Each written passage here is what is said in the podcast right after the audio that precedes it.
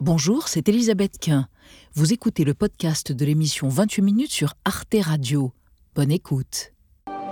Lourd bilan pour l'armée israélienne. 24 soldats, dont 21 réservistes, ont été tués hier dans une attaque du Hamas dans la bande de Gaza. Depuis le début de l'offensive terrestre sur le territoire palestinien, plus de 200 militaires israéliens ont perdu la vie. Les réservistes dévoués qui ont défendu le drapeau ont sacrifié ce qui leur était le plus cher pour que nous puissions tous vivre ici en sécurité. Les combats se concentrent désormais dans le sud de la bande de Gaza. Les forces israéliennes affirment encercler Younes, ville où se cacheraient des dirigeants du Hamas. Après plus de 100 jours de guerre et 25 000 victimes civiles palestiniennes selon le Hamas, les pressions diplomatiques s'accentuent. Comme hier à Bruxelles, le chef de la diplomatie européenne a appelé les Israéliens à accepter une solution à deux États, vivant en paix côte à côte. La paix et la stabilité ne peuvent pas être construites uniquement par des moyens militaires, même si nous avons à l'esprit ce qu'est le Hamas, ce qu'il a fait. Le Hamas qui a orchestré les massacres du 7 octobre, faisant 1140 morts, chercherait-il de son côté une porte de sortie? Dimanche, dans un communiqué, il a reconnu, je cite, des erreurs commises envers les civils. L'heure de la négociation aurait-elle sonné? Via la médiation du Qatar et de l'Égypte, Israël aurait proposé une nouvelle trêve dans les combats contre la libération de plus d'une centaine d'otages, toujours détenus dans la bande de Gaza. Les familles réclament leur retour. Il faut s'asseoir à la table des négociations et conclure un accord, car nos 136 otages courent un grand danger. Certains sont déjà morts. Alors de nouvelles libérations d'otages mises en scène par le Hamas pourraient-elles bientôt avoir lieu? Médiation et pression diplomatique conduiront-elles à un cessez-le-feu? La fin de la guerre se dessine-t-elle ou le conflit risque-t-il de durer? Trois invités avec nous. Gil Miraeli, bonsoir. Vous êtes historien, directeur de publication de la revue Conflit. Vous êtes également directeur de publication de la revue Causeur. Et vous considérez qu'il y a depuis le début de cette guerre. Côté israélien, un mélange d'usage de la force et de diplomatie. La force devait servir à infléchir les positions de l'adversaire, pas à l'éliminer. À côté de vous, Agnès Levallois, vous êtes vice-présidente de l'IREMO, spécialiste du Proche-Orient. L'IREMO, je précise, c'est l'Institut de recherche et d'études Méditerranée, Proche, euh, Moyen-Orient. Et selon vous, Agnès Levallois, il y a une volonté claire de la part de certains acteurs de passer à la séquence diplomatique. Le problème est que le gouvernement de Benjamin Netanyahou n'en veut pas pour l'instant, car il considère qu'ils n'ont pas encore atteint les buts de guerre qu'ils s'étaient fixés. Et à côté de vous, Sophia Amara, bonsoir, grand reporter, spécialiste du Proche-Orient. Votre dernier documentaire, Hamas, la fabrique d'un monstre, vient d'être diffusé sur Arte et il est encore visible sur la plateforme arte.tv pour plusieurs semaines, voire plusieurs mois. Selon vous, Sophia Amara, il n'y a que les États-Unis qui soient capables de faire pression dans ce conflit. Le plus important, s'il y a négociation, c'est la chose suivante. Qu'est-ce qu'on négocie et à quel point est-on prêt à tordre le bras aux interlocuteurs pour faire aboutir une solution politique? Et on démarre ce débat avec la déclaration du oui, jour. Elle est signée du Hamas dans, ce, dans un document d'une vingtaine de pages qui a été publié il y a deux jours à peine à propos des massacres du 7 octobre. L'organisation terroriste explique, je cite, que des erreurs ont peut-être eu lieu. Elle légitime ses actions meurtrières en réponse à l'occupation israélienne, mais nie avoir visé des civils, si ce n'est, je cite encore, par accident et au cours de confrontations avec les forces d'occupation. Euh, Gil comment vous interprétez ces mots? Est-ce que vous, y voyez des excuses ou du pur cynisme? Je pense qu'ils ont un problème euh, parce que les gens posent des questions. On a vu ces dernières semaines de plus en plus de, de Gazaouis que sans devenir de grands sionistes, se posent des questions sur la stratégie euh, du Hamas, se posent des questions sur la gestion de, la bande de Gaza et, qui, attendent, attendent, des réponses. On a vu ça sur Al Jazeera, parfois c'était même un peu poussé de côté parce que ça n'a pas arrangé, mais, mais, globalement, il paraît qu'ils ont euh, un, électorat, disons, ils ont un public, mmh. et que ces publics demandent des comptes, et ils, ils se sentent obligés de mettre sur la table une histoire. Sophia Amara, et pour vous, est-ce que c'est une manière quoi, de, lisser, tenter de lisser son image, de dire on est encore un interlocuteur euh, fréquentable pour le Hamas? Quel est l'objectif? Je pense que On s'y attendait pas à ce document. Je pense que c'est plutôt, je, je pencherai plutôt pour cette, cette hypothèse. Euh, le Hamas, certes, doit des comptes à son public, à son électorat, à la population qui vit à Gaza, mm. euh, mais qui est d'une certaine manière acquise à euh, ce que eux-mêmes appellent entre guillemets la résistance face à l'occupation bien réelle, celle-là. Là, le Hamas tente de se poser pour l'après mm. comme un interlocuteur possible et non pas comme le barbare qu'on a décrit sur euh, tous les médias occidentaux et dans les capitales occidentales. C'est-à-dire que nous ne visons pas nécessairement les civils. Il y a eu un accident, il y a eu des, crimes commis, mais c'est dû à l'effondrement total, c'est ce qu'il explique dans son communiqué, du système sécuritaire israélien qui a fait que certains, certaines personnes qui sont passées au-delà de, la frontière n'étaient pas disciplinées comme le sont des militants du Hamas. Michael, vous voulez juste rajouter Oui, je, voulais dire que le problème, le problème, de Hamas dans les jours et les semaines à venir, hmm. c'est comment s'imposer de nouveau avec les Gazaouis qui sont avec eux.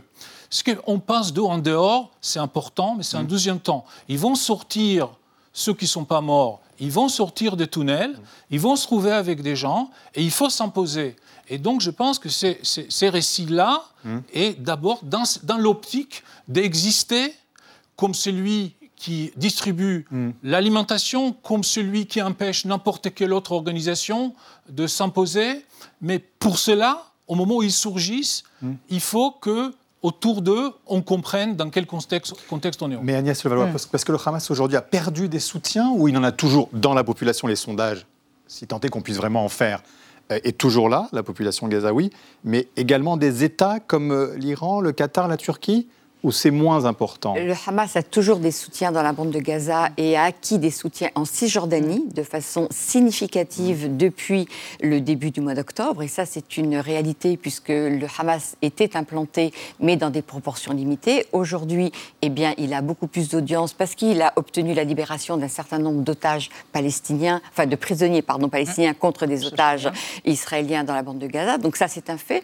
Le, le Hamas a toujours des soutiens dans la bande de Gaza, même si certains Gazaouis doivent se poser des questions sur la stratégie du Hamas qui a conduit à cette destruction évidemment dramatique de la bande de Gaza, donc qui est des critiques de la part de certains Gazaouis, bien sûr. Mais ce que veut le Hamas aujourd'hui, mmh. évidemment, dans l'après-guerre, le Hamas va, sera autour de la table d'une façon ou d'une autre tout au moins la branche politique, bien évidemment. Et donc qui, il s'agit qui est toujours vivace, c'est-à-dire qu'il y, y, a eu 20 à 30 dit-on, du total de ces forces qui ont été euh, tuées par, euh, par les Israéliens, euh, 9000 euh, miliciens du Hamas, mais il y a toujours les têtes pensantes. Absolument. Et c'est vrai que tant que Sinoir est encore là, je veux dire vivant, ou en tout cas que les Israéliens ne l'ont pas visé, ça permet à cette organisation de continuer à exister et de dire qu'elle est un représentant acceptable aux yeux des Palestiniens pour représenter les Palestiniens même si tous les Palestiniens ne soutiennent pas le Hamas. Et donc, dans le jour d'après, il est très important pour le Hamas de rappeler que jusque-là, ils avaient toujours atteint, enfin, leur cible, c'était des militaires euh, israéliens, et que là, effectivement, dans le drame du 7 octobre, il y a eu beaucoup, beaucoup de civils, et donc ils se devaient, effectivement, de pouvoir proposer leur propre récit de ce qui s'est passé. Et ils ont entre leurs mains, toujours euh, des dizaines d'otages israéliens. Les familles des otages. font pression sur le gouvernement. Hein. Certains sont parvenus, vous allez voir, à s'introduire hier, au sein de la Knesset, le Parlement israélien, lors d'une réunion justement sur la situation de ces otages.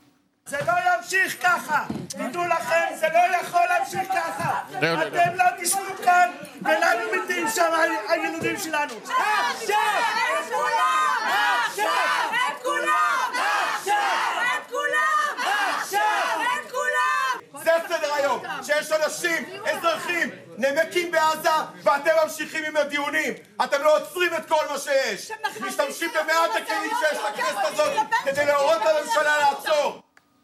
Sophia Amara, ce que ça traduit aussi, c'est euh, l'attitude de la population israélienne, beaucoup plus défiante vis-à-vis du gouvernement actuel. C'est ça aussi qui peut être un tournant, puisqu'on parle de diplomatie, qui peut encourager la diplomatie la première raison pour laquelle la, population israélienne en veut à Netanyahou, c'est euh, bien sûr de ne pas avoir euh, fait assez pour sécuriser euh, les frontières entre Gaza et les territoires de 48, mais aussi de ne pas avoir fait assez pour faire libérer les otages.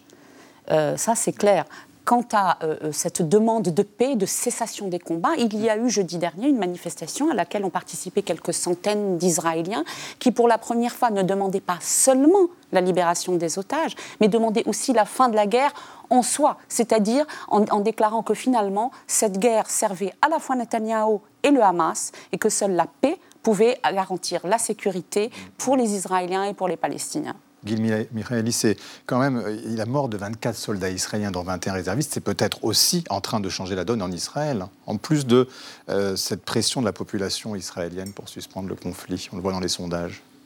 Alors, ce qu'il faut mm. se rappeler, c'est que la pression euh, est exercée de deux côtés. Mm-hmm. Une unité de réservistes euh, qui a été libérée avant-hier est partie pour rendre euh, les, équipements avec des affiches qui étaient préparées, qui étaient collées sur les jeeps, qui rappellent les affiches des campagnes de Likoud.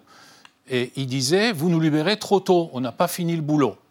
Et donc la pression est, des deux côtés. Mm. Il y a ceux qui disent, vous, faites, vous en faites trop, il y a ceux qui vous, disent vous ne faites pas assez. Ce qui est clair, c'est que si on est plutôt maintenant dans les temps de la diplomatie, les temps de, l'opération militaire intensive et de, plusieurs semaines, mais pas de plusieurs mois, on est aussi en Israël dans les temps politiques, parce que, et c'est ça qui est essentiel, les oppositions à la Knesset et dans la rue commencent à exiger une date pour des élections. Parce que le gouvernement n'est pas considéré comme légitime. Et que de toute façon, même dans la région, euh, on sait qu'on est, euh, on est, disons, coincé depuis 2009 avec Sinoir, Netanyahou. C'est le chef du Hamas. chef de, avec, avec ces Hamas radicalisés, militarisés, avec Netanyahou qui est là parce que avec l'autorité palestinienne, ça n'a pas marché, et donc euh, ceux qui, entre Sharon et Olmert, essayaient de remettre sur les rails un processus politique avec le retrait des Gaza ont échoué. Donc c'est pour cela que Netanyahu est au, pouvoir. Et euh, Mahmoud Abbas. Donc il y a trois forces politiques euh, qui bloquent la situation aujourd'hui. Agnès Levallois, justement, continuer la guerre et continuer l'intervention pour Netanyahou, c'est son assurance vie, sachant que les élections arrivent Absolument, on voit bien que Netanyahou sait très bien que le jour où la guerre s'arrête ou qu'un cessez-le-feu est prononcé, je ne parle même pas de, enfin de trêve ou de cessez-le-feu, mhm. eh bien, toutes les attaques, les accusations contre lui vont ressortir. Et donc, il n'a absolument pas envie de ça. Il y a aussi bien la commission d'enquête sur les responsabilités du 7 octobre, puisqu'il y a quand même beaucoup de propos selon lesquels, effectivement, d'avoir dégarni la frontière autour de Gaza pour les mettre en Cisjordanie à la demande de ses alliés au sein du gouvernement, qui sont les représentants des colons et de l'extrême droite. Et puis, il y a aussi tous les procès personnels hein, dans lesquels il est engagé, là, qui sont mis sur pause. Et donc, oui, mais on en parle moins parce que la situation fait que. Et donc, le pour Netanyahou. tient pour autant, Agnès Mais on voit bien qu'il y a de plus en plus quand même de critiques au sein même de ce gouvernement, puisqu'on entend quand même des voix représentant les centristes, et on voit cet ancien chef d'état-major qui a quand même eu des propos, qui a, qui a perdu un de ses fils d'ailleurs euh, à Gaza il n'y a pas très longtemps, et qui aujourd'hui dit clairement il faut que, arrêter, il faut des élections, et Netanyahou ne, ne continue la guerre que pour se maintenir, lui, à des fins personnelles. Été frappée quand même par la radicalité, si je puis dire, des termes de cet ancien chef d'état-major. Qui s'appelle Gadi Eisenkot. Absolument, et qui a vraiment eu des propos très durs sur la gestion justement de cette guerre et des conséquences pour la suite, parce que je pense qu'il voit aussi au-delà de simplement l'horizon de Netanyahou, qui est de se protéger, de faire en sorte de ne pas être mis en cause. Se sanctuariser. Alors on va évoquer avec vous, Anna, un plan, des discussions en cours pour mettre fin à la guerre. Oui, entre les États-Unis, le Qatar et l'Égypte, qui ont proposé donc un plan en trois étapes pour sortir du conflit en 90 jours. C'est en tout cas ce qu'a rapporté le Wall Street Journal dans un article qui a été publié il y a deux jours. Alors, dans un premier temps, les médiateurs prévoient un arrêt des combats pendant une période pour l'instant indéterminée, ce qui permettrait au Hamas de libérer tous les otages israéliens civils. En échange, Israël serait tenu de libérer les prisonniers palestiniens et de retirer ses troupes de la ville de Gaza. Deuxième étape, le Hamas libérerait cette fois-ci les femmes soldates israéliennes et Israël de nouveaux prisonniers. Et enfin, troisième étape, ce seraient les militaires hommes israéliens qui seraient libérés et les troupes israéliennes seraient obligées de quitter la bande de Gaza. Le plan prévoit aussi la création d'un fonds international pour la reconstruction de Gaza. L'objectif à terme, eh bien, pour les diplomates, c'est d'arriver à un cessez-le-feu un cessez-le-feu permanent et surtout de pouvoir enfin poser sur la table des négociations, la création d'un État palestinien. Donc ça, voilà, c'était le plan qui a été développé il y a deux jours. Mais depuis, eh bien, Israël a proposé au Hamas une trêve de deux mois. C'était hier, en échange de la libération de tous les otages israéliens et de la remise des dépouilles. Et l'armée israélienne a ajouté qu'elle réduirait et l'ampleur et l'intensité de ces frappes à Gaza après la trêve, si jamais cet accord était euh, accepté. Sophia Amara, on le voit, il y a eu cette, ce plan, maintenant cette trêve.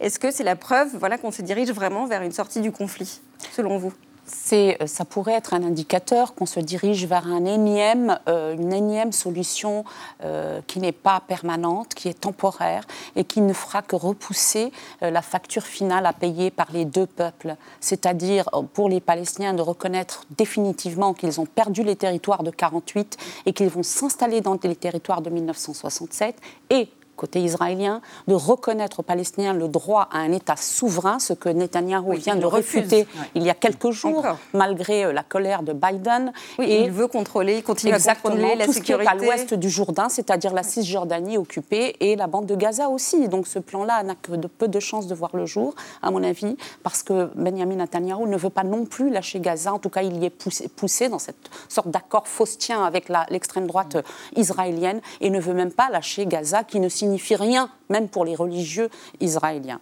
Qui peut le pousser Gaël Miraeli? Qui peut le pousser? Qui, peut, qui a suffisamment d'autorité euh, Joe Biden?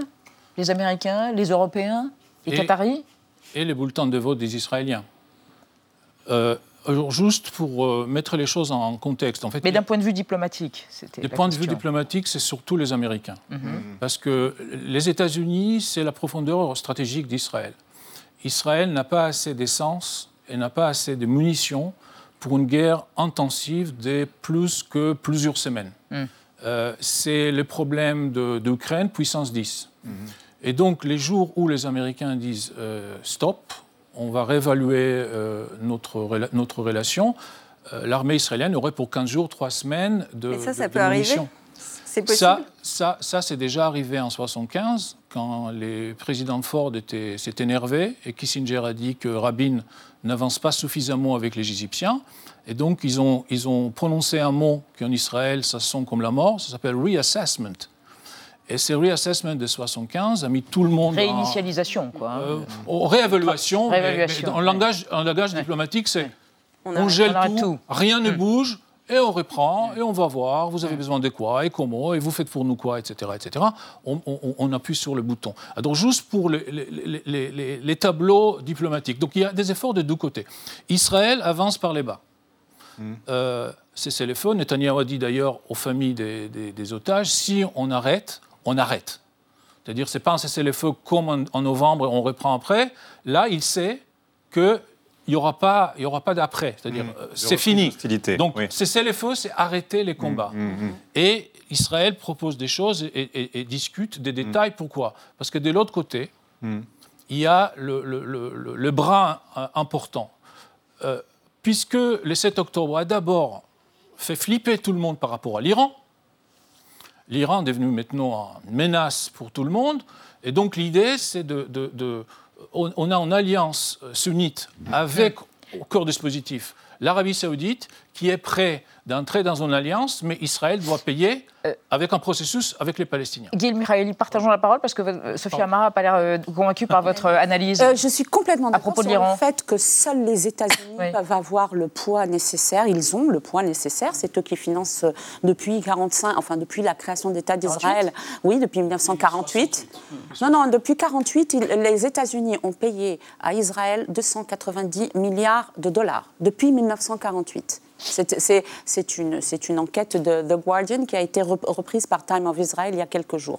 Cela étant dit, ce, ce que je ne crois pas, c'est que l'Iran aujourd'hui est un danger, même si effectivement ce régime, cette théocratie mm. euh, euh, euh, qui a mis à mal la région depuis des décennies. Un bras armé qui s'appelle le Hezbollah. Qui s'appelle le Hezbollah et le Hamas et les Houthis. Mm. Je pense qu'aujourd'hui, contrairement à ce qu'on pourrait croire et ce qu'on pourrait craindre, il, il, il, garde ça en tant que conflit au pluriel de basse intensité, et qu'aujourd'hui c'est Israël qui pourrait tenter de frapper le Liban, de frapper les, les, les, les proxys de Téhéran, mm. parce qu'il y a une fuite en avant de la part de Benjamin Netanyahu mm. dans le cadre de sa survie politique. Agnès Lavala, quand même, pour revenir sur les possibilités d'une issue diplomatique, est-ce que l'initiative européenne peut avoir un sens, ou est-ce que les Israéliens, finalement, encore une fois, ne jurent que par les États-Unis, et ce sont des paroles vaines Alors, Ce qu'a demandé, par exemple, euh, Joseph Borrell, euh, l'ambassade. Je ne crois pas du tout que l'Union européenne puisse représenter et puisse exercer une quelconque mm. pression sur Israël. On a bien vu que jusqu'à aujourd'hui, aucune pression des Européens n'a été efficace, puisque Netanyahou rejette complètement ce que sont les Européens. Mm. Le seul acteur qui véritablement a un poids aujourd'hui,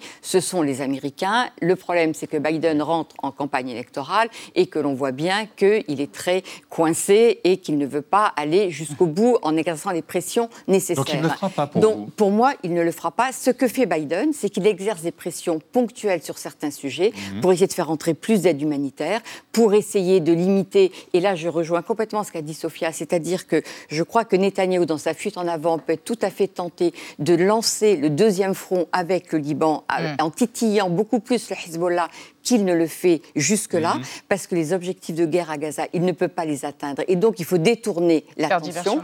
Et qu'aujourd'hui, je considère que celui qui vraiment bloque absolument toute initiative, toute tentative, c'est Netanyahou, et que paradoxalement, l'Iran et le Hezbollah est beaucoup plus euh, réservé, euh, craignant les conséquences d'une intervention beaucoup plus forte de leur part. On va vous faire écouter, c'est l'archive du jour, un de ses prédécesseurs, justement, ancien Premier ministre Menahem Begin, c'était en 78 et il évoquait son désir d'une cohabitation pacifique entre les Juifs et les Palestiniens, avec peut-être à l'arrière-plan un État binational. Regardez. Well, first of all, let me uh, clarify that uh, we are Palestinians. And my friends and I, my, my, people here, should be called in your language Palestinians because this is the name of the country. Uh, we belong to it, it belongs to us, and therefore one should distinguish between Palestinian Jews and Palestinian Arabs. Explain very simply we respect the Arab people The Arab people have got the right of self-determination expressed in the existence of 21 sovereign Arab states. In this country, we want to live together in peace. Gil Michaeli, deux États ou un État binational? Est-ce que ça sont encore des options sur la table? Un État binational n'est pas une option. C'est une utopie. Euh, on ne peut pas avoir une nation. Imaginez l'armée, imaginez. Il n'y a pas de projet commun. Euh, Ce n'est pas déjà le cas géographiquement de, non, il y a, nations intriquées les, Palestiniens qui sont restés, les Palestiniens qui sont, qui sont restés en 48 et qui sont à peu près 17%, les musulmans sont 17% de la population israélienne. Les chrétiens, c'est 21% des 21, euh, hmm. Israéliens sont des, Arabes, hmm. chrétiens, musulmans ou autres. Israël, entre 49 et 67, par un miracle qu'on ne peut pas reproduire, ont intégré ces gens-là. Quand ça a été essayé avec, après 67, ça a échoué. Euh, même question à vous, Sophia Marin. Est-ce que euh, cette option euh, d'un État binational, est-ce que proposé Shlomo sur ce plateau la semaine dernière, par exemple, est une option possible ou pas? On disait avec Netanyahu, c'est peut-être compliqué, mais aussi peut-être aussi avec le Hamas. Le souhaite-t-il, le Hamas? On a deux radicalités l'une face à l'autre. C'est certain, mais le Hamas, au final, il, n'existe que parce que toutes ces années, les deux parties ont perdu autant de temps. Mm. Je pense qu'il faut regarder au-delà du Hamas et de son identité et du fait qu'il ne représente pas les Palestiniens dans leur essence. Les Palestiniens n'ont jamais été ce qu'est devenu le Hamas aujourd'hui. Ce qu'il en réponse à votre question, je pense que oui. La, solution de l'État binational est, là, à mon avis, la seule. Et pour être revenu de là-bas, euh, où j'ai filmé des deux côtés, mm. Mm. à tous les niveaux, des Palestiniens, des Israéliens m'ont dit il n'est plus viable cette, solution. cette solution à deux États, qui d'ailleurs, il faut le rappeler, n'est finalement, on l'a appelée solution, mais finalement c'est juste l'application du droit international et des résolutions de l'ONU, à savoir les, territoires de 67. C'est possible, c'est la seule solution. C'est une sorte de confédération, un État binational qui, avec le temps, euh, les, où les deux peuples apprendront à vivre ensemble et à s'aimer. Sinon, euh, les colonisations ne le permettent pas. Je ne suis pas convaincue par la réalité d'un État binational Malheureusement. et en revanche d'arriver à deux États pour justement au moins dans un premier temps, mm. pour que chacun vive, puisque la situation s'est beaucoup radicalisée des deux côtés. Merci à tous les trois d'avoir participé à ce débat et d'avoir exploré notre question du jour autour de après la guerre, la diplomatie pourra-t-elle faire aboutir une solution politique? Retrouvez le podcast de 28 minutes sur toutes les plateformes de podcast et sur arteradio.com. Et pour soutenir l'émission, abonnez-vous, commentez, critiquez, mettez des étoiles et partagez le podcast avec vos proches.